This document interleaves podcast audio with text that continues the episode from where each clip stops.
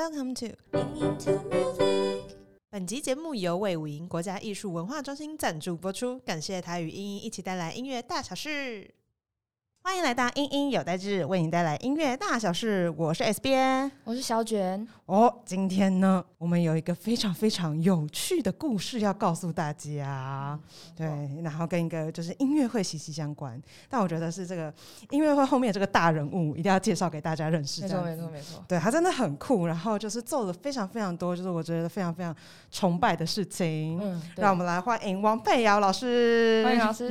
大家好，英英有代志的。听众朋友们好，大家有没有感受到老师就是如此的温柔这样子？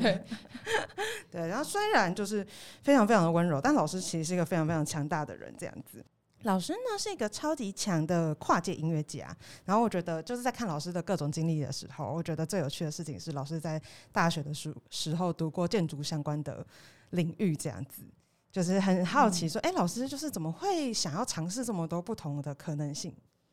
哦，我大学呃，其实高中毕业的时候，我就知道我希望能够进去一间能够让我全方位探索的大学，所以我后来选择了耶鲁大学。那当然进去，我也进了音乐院。那所有的学分，我都希望呃从各个戏院、戏所里面呃得到养分。所以我其实不只是。修建筑，我也修了宗教学啦、天文啦，对，只要我有兴趣的课，可是其实都是很对我来讲都是很新鲜的。那当然，大一、大二当然都是修初阶的课，所以当然是一直到了大三、大四，慢慢慢慢才发现说，也许我小时候的一些养成，像我喜欢画画啊，我喜欢拍照啊，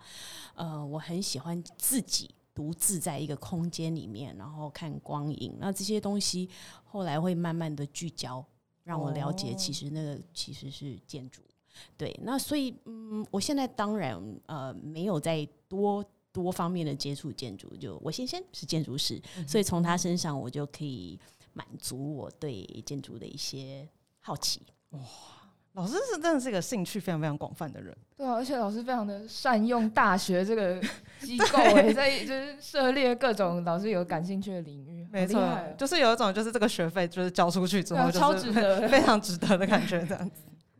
就是感觉那时候老师课那时候是不是就排的超级满呢？哦，是啊，是啊，因为不过不过其他的领域，因为钢琴其实也花时间嘛，嗯，你也要练。那其实包括像建筑，很多很多，其实就是自己独自要酝酿自己的点子，然后老师久久才见你一次面。那其实这个跟音乐其实蛮雷同的，所以并不是每一周每一天都有那些课，它其实的课程是辅助你，让你成为一个好的有创意的人，不是吗？跟音乐其实是一样的，所以你你在孵化一个点子的过程，其实都是自己在独处。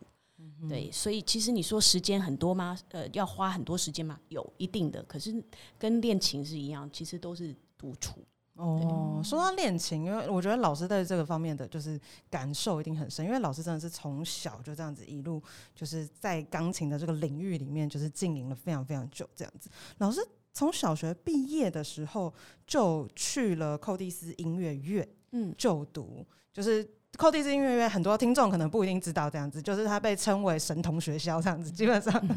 就年纪太大他也不说，然后你要非常非常厉害，然后你一旦进去了之后，他就会提供全额奖学金这样子。那为什么会有这样子的措施？其实就是要鼓励就是非常非常有天分跟潜力的孩子们，然后可以未来可以有就是更好的发展这样子。那可是老师那时候小学毕业就出去，会就是觉得比如说很害怕吗？或者是那个时候会就心里面会有什么样的感觉啊？小时候其实到了那个环境，嗯，你说害怕，其实倒是还好，因为学校大部分的学生都很年轻，嗯，然后相形之下，呃，因为他来自世界各地，嗯，不同地区、不同国家的。有天分的小孩子，那当然，呃，很多很多的同学们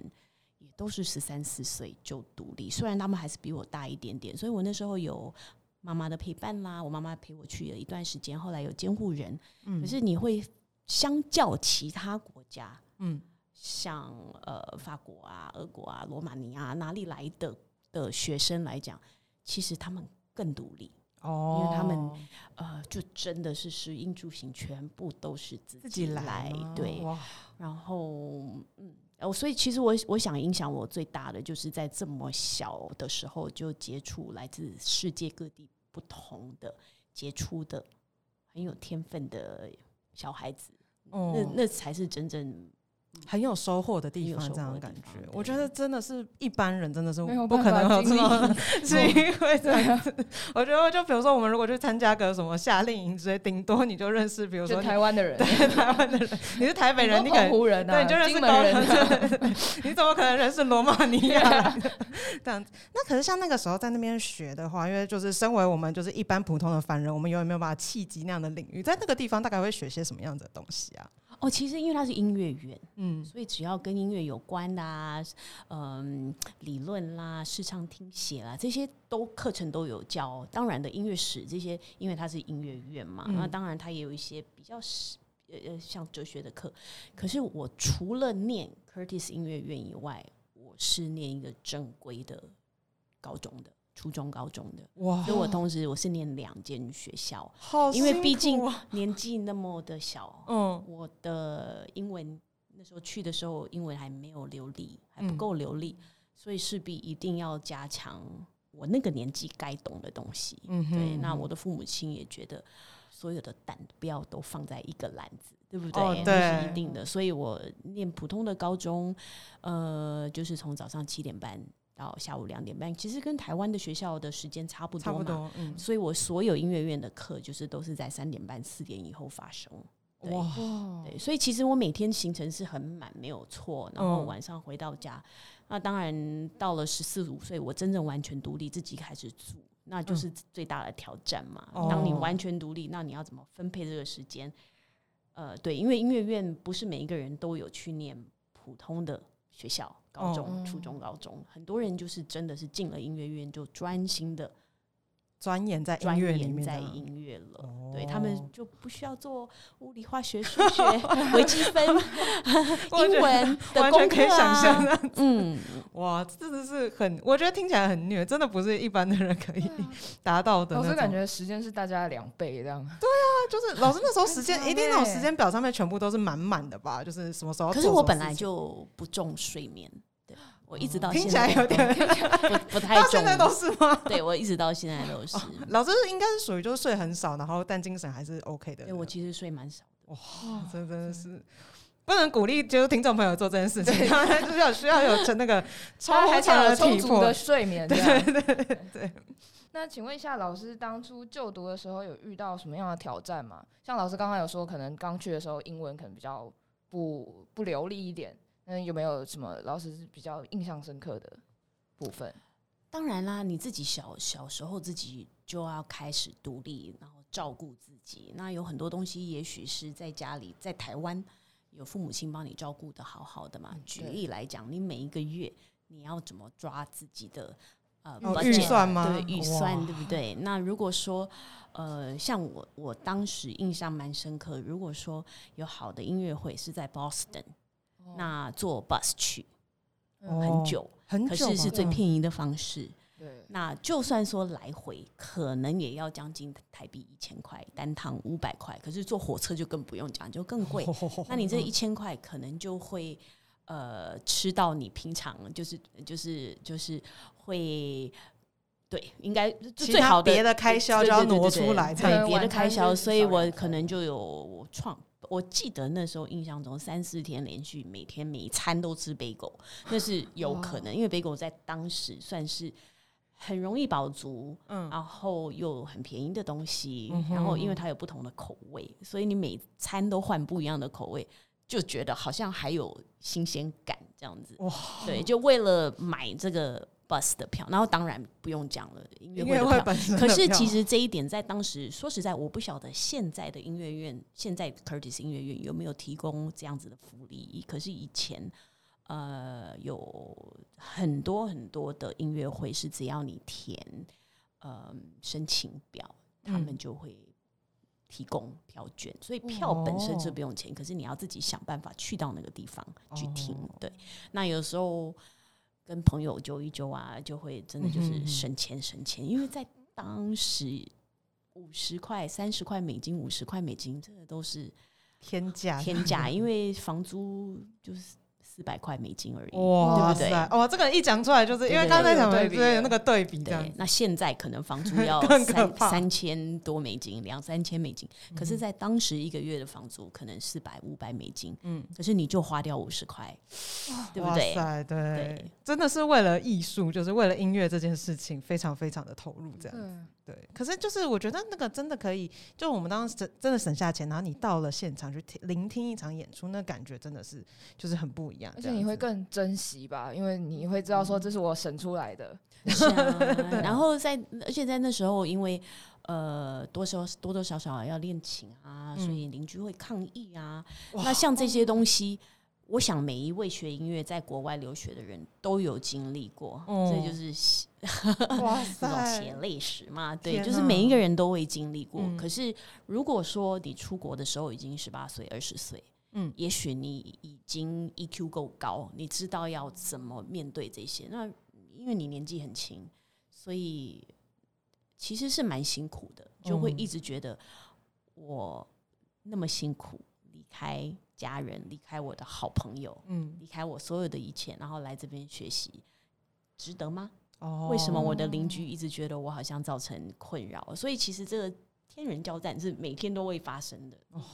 我觉得邻居真的是，而且邻居还不能选，我觉得邻居真的好对，好令人痛苦。邻居真的是感觉是抽签的那种。就是真的，因为像比如说这边就是我们现在在录音的地方，就听众朋友可能也不一定知道，就我们这边原本是一个琴房，哦，对，然后可是因为就是只要一弹琴，然后隔壁的那个邻居就会抗议，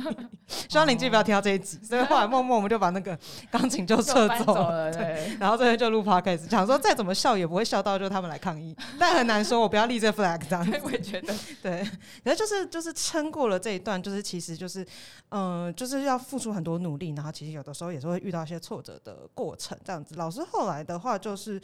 嗯、加入了很多，就比如说就有就开始就是自己争取到了非常非常多的机会，然后后来也成为了就是纽约林肯中心的常驻室内乐钢琴家这样子。它就是俗称的 CMS，就是 Chamber Music Society of Lincoln Center。那林肯中心的这个已经几十年的历史了，那它基本上就是网罗在世界上，不是只有美国哦，嗯，还有一些国际上知名的，呃，不论是弦乐、钢琴或者是管乐家。然后呃，我们主要就是都是在林肯中心的舞台上演出。那他针对每一场演出，他会邀请不一样的音乐家。那他比较独特的是，他有分所谓的 senior member 跟 junior member。那我考进去的时候，因为我才二十岁，所以我当然只是所谓的比较年轻的嗯 junior member。那 senior member，呃，现在现在回想就会觉得，你当时的 junior member 其实就是我现在这个年纪，就是大概四十几。那嗯，就会每一场音乐会就有机会跟他们一起。那现在呃是由呃吴涵老师跟 David Finkel 老师他们两个人带领在的。我当时加入的时候是一位很有名的竖笛家叫 Dave 呃 David Schifrin。他所带领，对，那就是平均真的是一个月会在那个舞台上演出很多次。那对一个、等于是台湾的大学的年纪吧，因为二十出头嘛，就是大学的年纪，那是一个很难得的经验，因为是在一级殿堂能够演出，然后每一场演出其实也锻炼我的，嗯、怎么讲呢？不能说是视谱，不能说是视奏，而是他常常都是在音乐会之前没有多久才告诉你，你这场音乐会 会弹几首，会是什么曲子。弹几首也是那个时候才确定的。，对，然后他们呃告诉你以后，你赶快去找谱，然后真的是基本上就是练两次上台，可是要是国际级的水准，那我我我也就是因为，所以他考进去的时候，并不是你想考就考，他一定都是你曾经跟他的 senior member 其中的某一位或者是某几位，他在不同的地方跟你合作过，他觉得你可以，他才会推荐你去考。那当你进到这个推荐函的名单上面以后，你才去考。那考的时候，当然就不是像比赛或者是考试，因为你永远都不太确定他到底他们他们要找的是谁。可是嗯有一点我很确定的就是，你要有想法，因为你如果你只有排练两次，你就要上台，然后你都没有想法，你都没有任何东西可以贡献，在这两次短短的排练的话，那就表示你不够独立，你的思想不是一个独立的、完整的音乐家，那就会真的是比较像母鸡带小鸡，不是吗？嗯哼他们要的不是这样子的人，他他要的其实就是完完整整的音乐家，只是刚好你年纪小而已。哦，可是其他具备的条件都要跟他们一样。对，那当然我被选上就很开心啊。可是马上你进去开始排练，然后演出，就是锻炼 磨练嘛。那当然，欸当然这几年下来，呃，你累积的曲目量很大，然嗯后同样一首曲子可能会跟不同组的人，嗯因为它会混搭，然后有慢慢慢慢你就会了解，其实音乐就是不是只有一种诠释方式，可是有多种的诠释方式都可以得到很大的掌声。这哦我我觉得我得到最大的领悟啦，启发就是这个。嗯哼哇，这个这个境界我真的觉得好难想象对，啊，你知道光被推荐就是就是，就已经很难，就是很难了这样子。然后又更难的，对，然后又要在这个年纪，然后你就真的要去，然后重点是要有想法。我觉得有想法这件事情，就是我觉得，比如说很多听众可能不一定是音乐背景的，我觉得这样很难讲。那比较像是，比如说今天就是你要，比如说每一天早上，然后你就要开始就是即席演讲两次这样子，对对对对，然后我只给你题目这样子，然后你还什么都不知道，然后你还要说出就是就是真的有利的观点这样子，我觉得这真的太难了吧？那那时候，比如说排练期这么短，然后其实也都得要等于是自己去消化这么多东西，对不对？是啊，是啊，哇塞！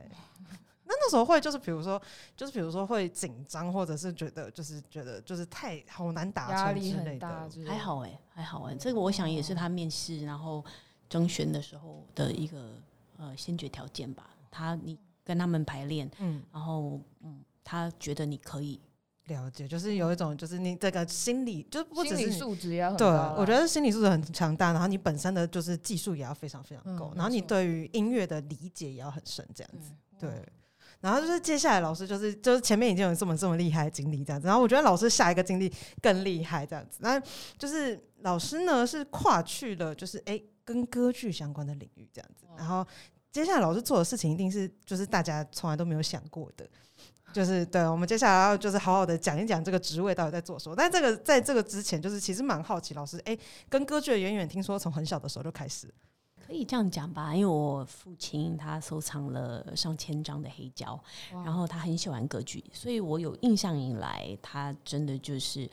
呃，只要有空档，他就会播黑胶啊。所以我其实小时候就听到大量大量嗯的咏叹调。那可是我一直都觉因为台湾其实在当时并没有所谓的歌剧院有呃一固定的现在现在俗称的定目剧嘛，对不对？嗯其实是没有的，一直到现在我们台湾呃地幕也是剧也就是也很少，对，对，也都没有对。那所以就是偶尔是一件大事，嗯那家人就会带我去看。那可是因为你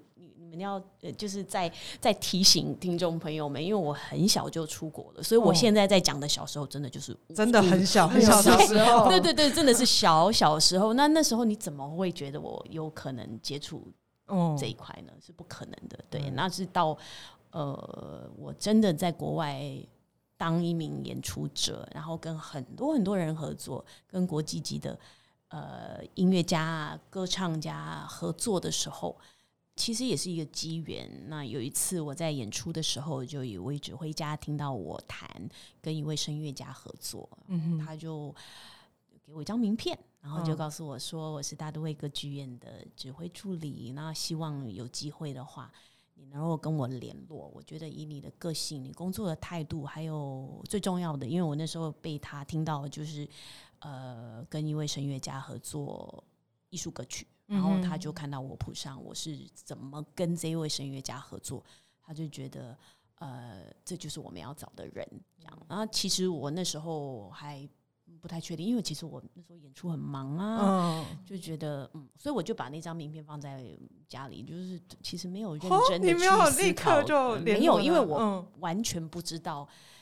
在歌剧院有什么工作是是会需要要我,、嗯我这样子的哦人。对，那当然一切都改观，因为后来呃，我拿到那一张名片之后，纽约就发生九一一。嗯，恐攻。对，那我想大部分的音乐家在发生了九一一恐攻以后，你就会第一对你的生活，你的呃每一个月你的生活费啊，然后人生讲大一点的议题好了，人生的目的，你能够嗯做什么？然后呃，有这么多优秀的音乐家、嗯钢琴家，那我的我我跟别人有什么不一样？对，子那呃，很快很快的，也慢慢让我意识到说，其实我也有很多东西是我不足的，然后我也可以多多了解的。那当然，在当时啦，呃，九一一之后，那那发生的那一年，我想有很多很多的音乐家，因为都没有工作。所谓的没有音乐会、没有工作的意思，是因为飞机跟火车都停摆。嗯所以，像我们所谓的 freelancer，我们必须坐飞机、坐火车到处去演出的就人，没有办法。当他一场一场都取消，就有一点点像我们这一两年哦当疫情的疫情的关系，当取消的时候，我们就没有收入。所以那时候歌剧院跟我招手说：“你要不要来试试？”其实没有多想、哎，我只是觉得说，至少我看到未来的这一年，嗯，我其实是没有音乐会的，因为飞机跟火车都还没有开开始。对，哼然后所以我就想，好吧，那反正就看看这嗯是什么东西。那当然，呃，他给我的时间准备的时间很短，然后我也就去了，然后也很顺利的考进去。那真的考进去，才真的知道我的不足。可是，嗯，邀请我去的人倒是一直鼓励我说，其实你才是我们真正想要找的人，就是能够用你的音乐家的身份、艺术家的身份，而不是所谓的声乐指导哦的身份来跟这些歌者合作。然后，对，我觉得老师刚刚讲到一个非常非常关键的词，这样子声乐指导。我觉得这就是，如果我就是一般人刚听到这个词，就比如说小卷刚听到这个词，你会觉得在干嘛？对不对？就有一种嗯，是在教人唱歌的吗？对这样子，对，他想说，嗯，可是老师感觉不会唱歌啊，这样子。那这件事情到底是怎么发生的呢？对的，嗯，应该要这样讲，就是是没有错。当他栽培你的时候，嗯我在这个培训中心三年，那这个培训中心，他希望能够栽培一个人，他呃拥有所有所谓的声乐指导嗯 （vocal coach） 所要的所有的能力。就像说，你今天如果是超人，他嗯应该要有什么样的？会飞啊，然后力气无比的大。那这一些所有的能力，他都希望在这三年之内，让你不是说就结束，而是嗯说才刚要开开始对，然后看看你有没有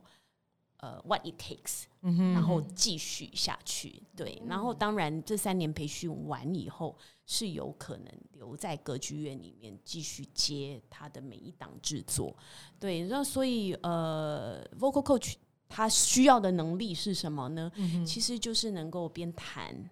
然后融会贯通所有整本歌剧里面的每一句话，每一个人唱的每一个字。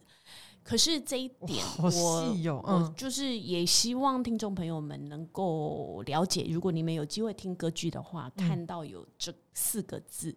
其实以我的经历，嗯，其实我们没有真正的教学，这是一定的，因为我没有资格，我自己不会唱歌，嗯哼嗯哼，所以我怎么有资格去教人家唱歌呢？所以什么是声乐指导？其实这个我觉得是误翻，哦是误译就对对了。我觉得反而比较像是音乐指导或者是准备。我觉得哦音乐上面的准备，这个是比较符合它真正的原意。也就是说，像我们在歌剧院，我的 title 其实是、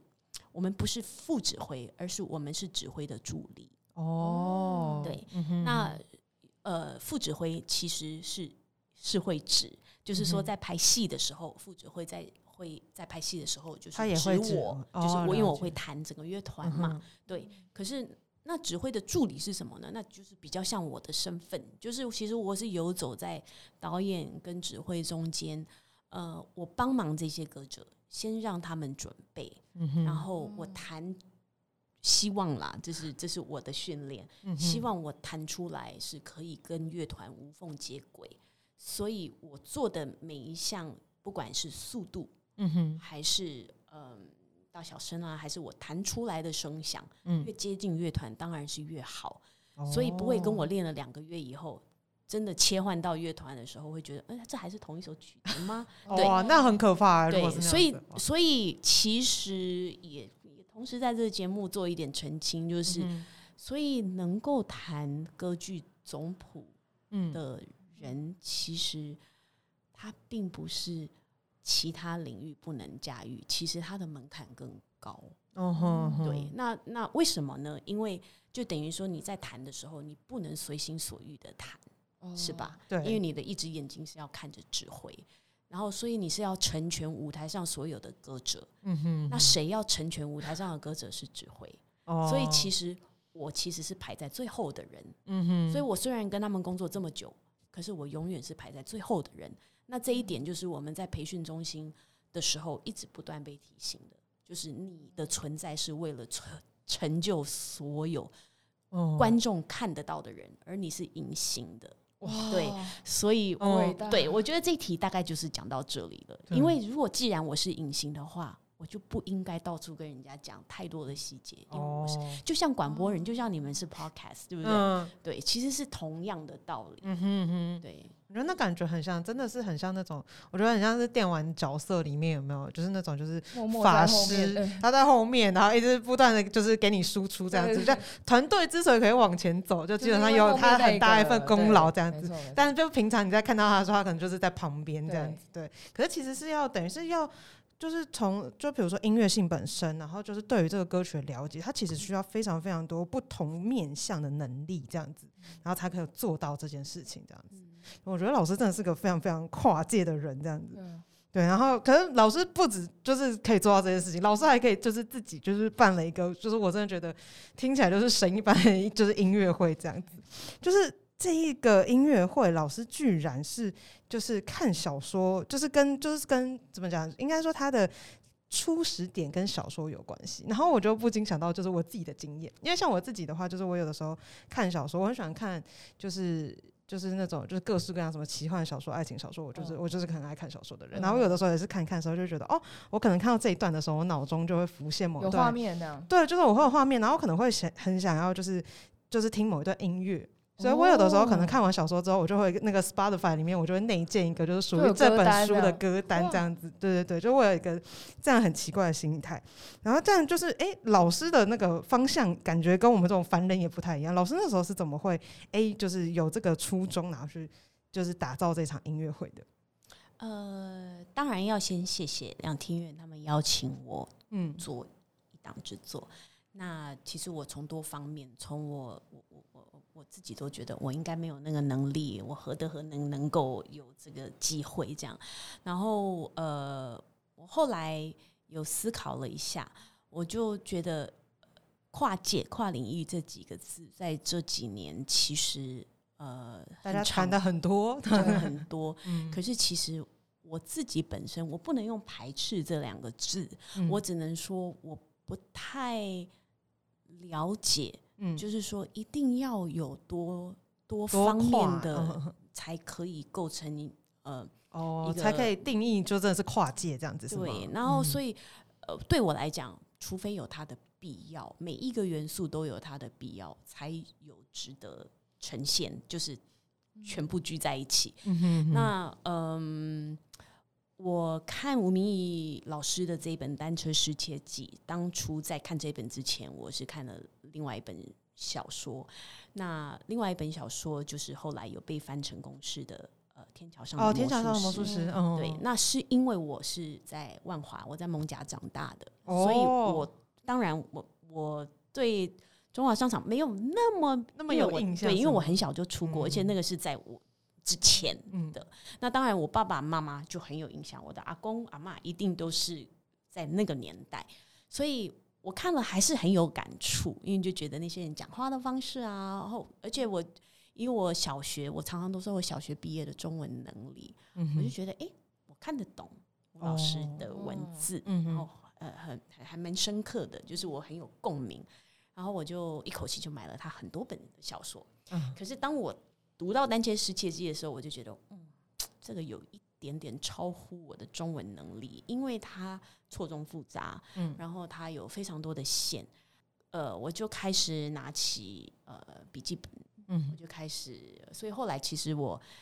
因为那时候我还在找素材，嗯所以我就一口气买了三本。因为我知道有一本我必须要破坏它，我必有一本我必须要用荧光笔，哦要要在上面写字，我要做计划。可是我本人我是连我的谱都是干净的，我很不喜欢在书上哦，我谱上好懂这个感写觉东，西，就是我会觉得很对不起嗯哼这个这个这个漂亮的书，这样，嗯所以我还买了三本。哇，对，然后可是有一本呢，我就觉得我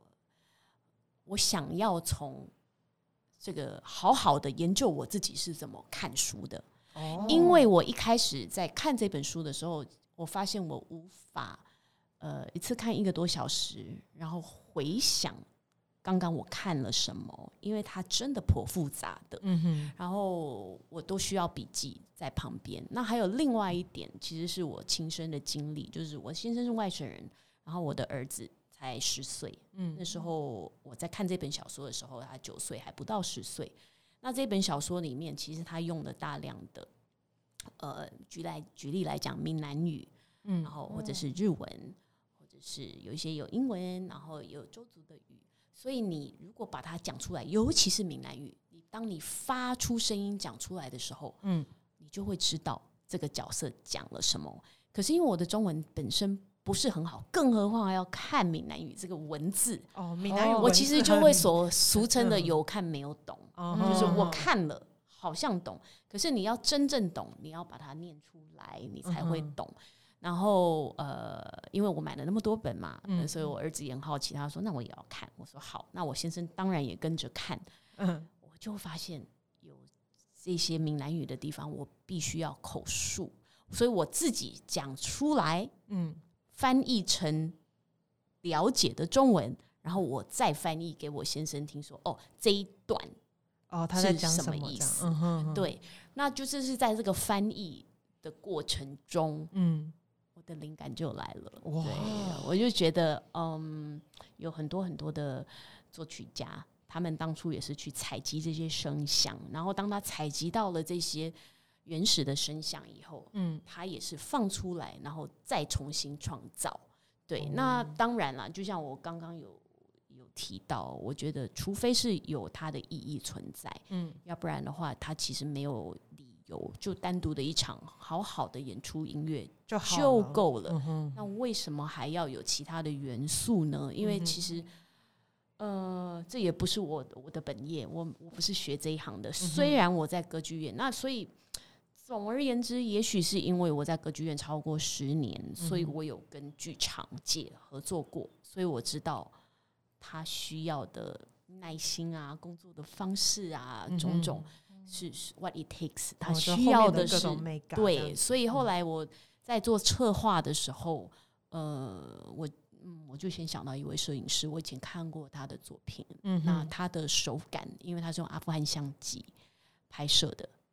就想到他，哦，对，然后我也觉得他的拍出来的影像很符合吴明义老师的世界，嗯哼，因为吴明义老师你们也知道，连他的书的封面都是他自己亲手画的。嗯，对，所以他很有温度，很有灵魂。然后嗯很有手感，所以我也希望如果有东西是必须要在舞台上呈现，必须要至少不能差于吴明义老师的这个哇灵魂。对对，那可是当然之后就完全会脱离这一本小说，因为嗯。其实是跟小说的内容没有完全的关系，嗯。我只有抽取一一样。就是有关记忆，因为这本小说里面嗯。都是在讲不同的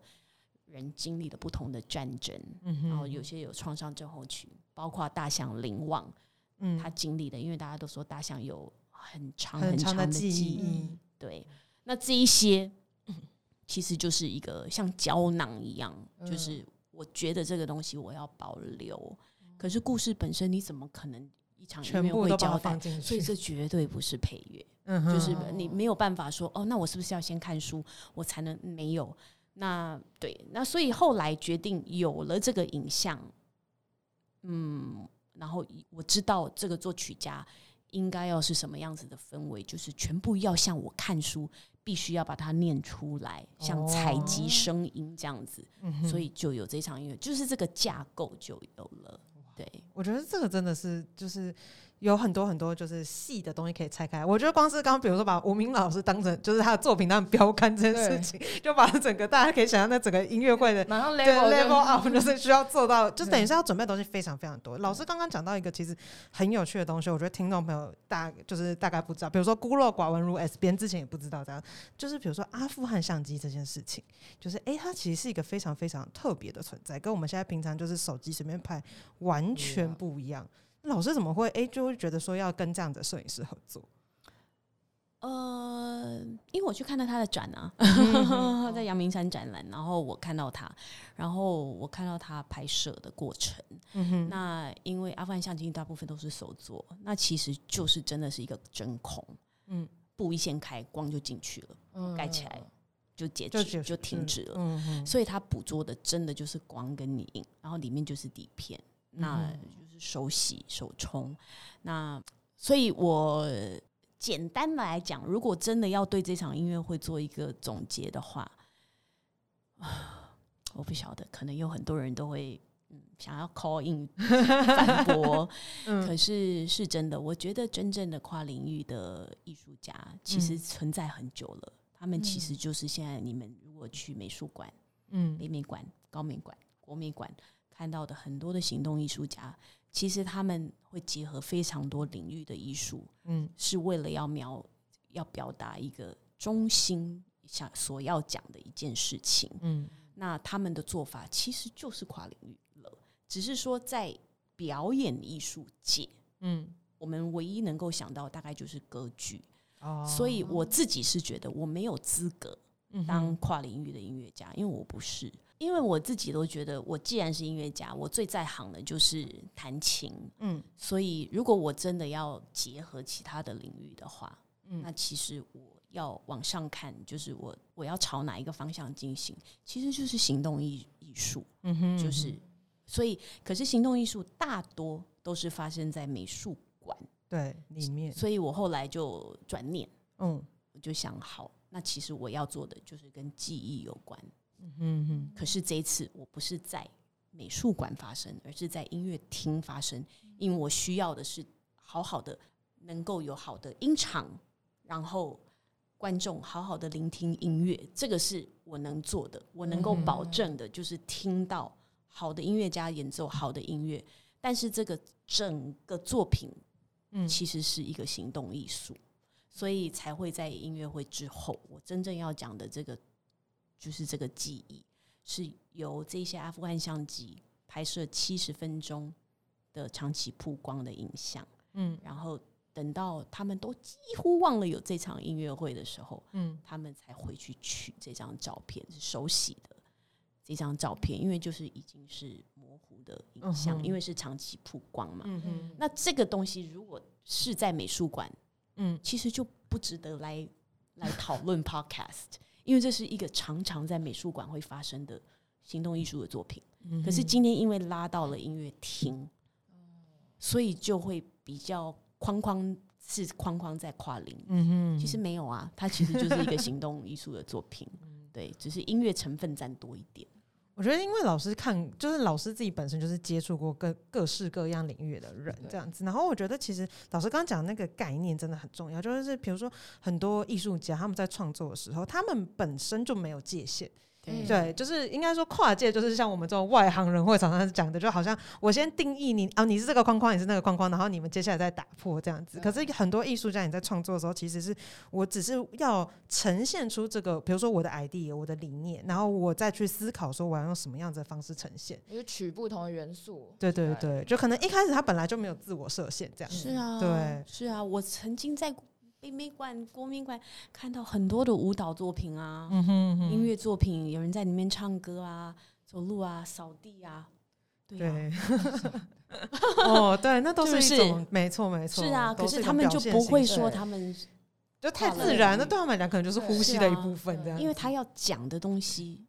是需要那些方式才可以对对是，凌驾于这一些之上的之上，的对，所以我也必须要这样做，所以嗯哼，记忆这个东西，你回去领这件事情，如果今天是在美术馆呈现的话，诶就好像不用一直提醒，因为大家就会知道你回去再去看一次，或者是再去领一次，这个是艺术作品常常会要求观众去做到的事情，去做到的事情。可是，嗯。在音乐厅就 嗯。因为这个设计，我觉得就是它应该是因为真的是非常在音乐上面的话，就是是相当创新的一个。就是行为，这样就是老师刚刚有讲说，哎、我们在演出的过程中，我们就用阿富汗相机就长期曝光这样子，然后等到就是过了一段时间之后，我们再通知就是听众过来取回那些那些相片。其实那相片的话，你说你真的要看清楚什么东西，就是不可能的事情，这样子还。还是可以啦，哦很模糊，因为只要不动的东西、不动的物品，哦你说像椅椅子哦谱架、钢琴钢琴椅，嗯那些是清晰的。可是我因为我们演出人我也会走动嘛，嗯然后有几台其实是朝着观众，然后或者是在音乐厅的最后台拍，所以嗯，就是有舞台上有叶子，哦很美嗯对，那那些叶子踩过了，它也会跟着这样流，就是对，可是大部分的有一些叶子没有踩到的，它是啊静止的，嗯所以其实那些叶子是清晰的，可是你会看到有一些影子。哦。对，那老师老师有知道说，比如说后来这样子的，就是这个设计，后来大家真的有回去领照片吗？因为演出之后过不嗯到两个礼拜就是三级警戒，所以其实我们本来预设是大概一个多月以后就可以来演，然后那时候因为我们宣布三级，哦，所以就等于说是整整 delay 了将近四五个月、五六个月。那嗯当然没有错，有一些听众就忘忘记了这件事对情，因为嗯就你不太有可能每一个人都打电话，对。嗯。可是还是有过半的人有去有去这样子，嗯好棒哦！对，对啊，有。而且这是一个很珍贵的记忆耶。对，然后里面还有一封，呃，我我们现在是要讨论，其实是在魏无营的这场音嗯乐会，对，那嗯，这场会是限量一百份，那哦。会有一个原因，是因为这次因为疫情，上一次呃演出的摄影师他无法来台，哦，对，所以这一次他会在马来西亚等待，我们会有一位助理拍摄。可是当他拍完以后，这些底片我们会把它快递到马来西亚。那我的一些龟毛的坚持还是会有，有嗯哼。就是当他洗，我还是希望由 Jeffrey 哦，他去去洗，然后嗯。嗯，由他再创作，嗯哼。因为这些影像不是他拍摄的，嗯哼。因为在音乐厅里面假设并不是他，可是他会利用马来西亚的光，再重新嗯曝光，然后再在上面再做创作，所以就是等于说是应该要说是再伪创吧，哦就是我有了这些东西，我以他艺术家的身份再嗯。创作。可是因为这个流程就会很比较就感觉更所以我们就会限量一百份。哇，那这些细节应该到时候会在官网嗯，这个真的很难得哎等于是你今天拿到一个照片，它既封存了就是音乐会当下的一些片段，然后可是它又同时又拥有马来西亚的，对，就是另外一个时空的一些片段这样子。哇，这件事情真的是这个一百分真的是，到时候是就是会抽签还是怎么样？真的是我觉得太好奇了。大家知道应该就是抢破头吧，就是一一出去然后就 因为音乐会上面你会看到一些影像的呈现，嗯哼嗯那些全呃影像有多数并不是百分之百，可是多数全部都是他之前来台湾，我跟他去爬淡蓝古道拍摄的，有一些快门哦是我按的，所以就像我讲的，我的我嗯，我对创作这个作品就是有我的坚持，嗯就是如果不是我拍的，如果不是呃嗯就是从头到尾跟我一起，呃，完陪伴我完成这个作品的人的影像，那为什么我要？为什么要把它放上去呢？对对对嗯 对对，对所以其实它不是为了哦，呃，要很很漂亮有 feel，不是，它是在讲一个故事。那这个故事其实追溯到两三年前，因为我们这个筹备嗯哼，就筹备然后又 delay 了一年的疫情，对，所以其实这这一段回忆，嗯对，其实到时候在魏无营看到，那真的就是回忆，然后他们会再领到另外一份回忆。哇，所以，所以其实还是跟吴明义老师的书有一点点的关系，因为他们就是在讲不同人经历了战争之后的回忆。嗯哼。这真的是紧扣主题耶。对啊，那老师，比如说，这是因为主要要呈现的是回忆这件事情、记忆这件事情。那老师在选曲的上面的话，哎、为什么会选这些曲子？他们跟记忆又有什么关联？呃，这一点其实我不太希望透露太多。哦，是要让大家自己感受这样吗？对我只能说，嗯，就从我看书嗯的观点切入，然后我选的音乐家，当然我刚刚有分享，就是嗯大多数都是呃都呃像杰克啦，呃、嗯哼，对，还有像 Inescu。那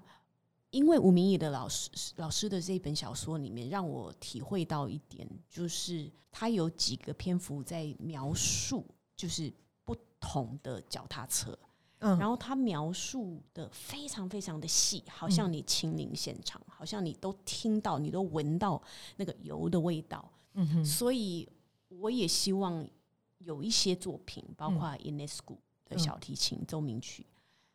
它其实是在模仿一位吉普赛的小提琴家，所以他的谱上写的密密麻麻，嗯就是要让你完全百分之百原汁原味的还原这个哦吉普赛小提琴家在街头演出的声响。嗯哼，那嗯你当你真的投入很多、融会贯通的时候，你当然会觉得好像是魏晋仪在哦即兴，可是事实上是因为我们已经深入的拆解了这一份谱。嗯哼，那这个就是作曲家跟音乐家之间的关系吧，就是我们在读谱的时候，嗯，其实有很多的音乐家都看个大概，嗯，大概感受一下那大概个，感受一下，因为很重要，我很重要，我们的养成就是要有自己的想法嘛。嗯嗯哼哼，可是像这位作曲家，当他已经细到告诉你的弓要怎么敲，然后你的手要压哪里，然后才能够呈现 pitch 的哪一个部位的时候，嗯，那真的就是你要做到那样，你才能够打呈现他要的嗯声音。就他就是希望我们可以再，那现这样对，那你就要嗯尊重这位作曲家。那当然，像最后一首《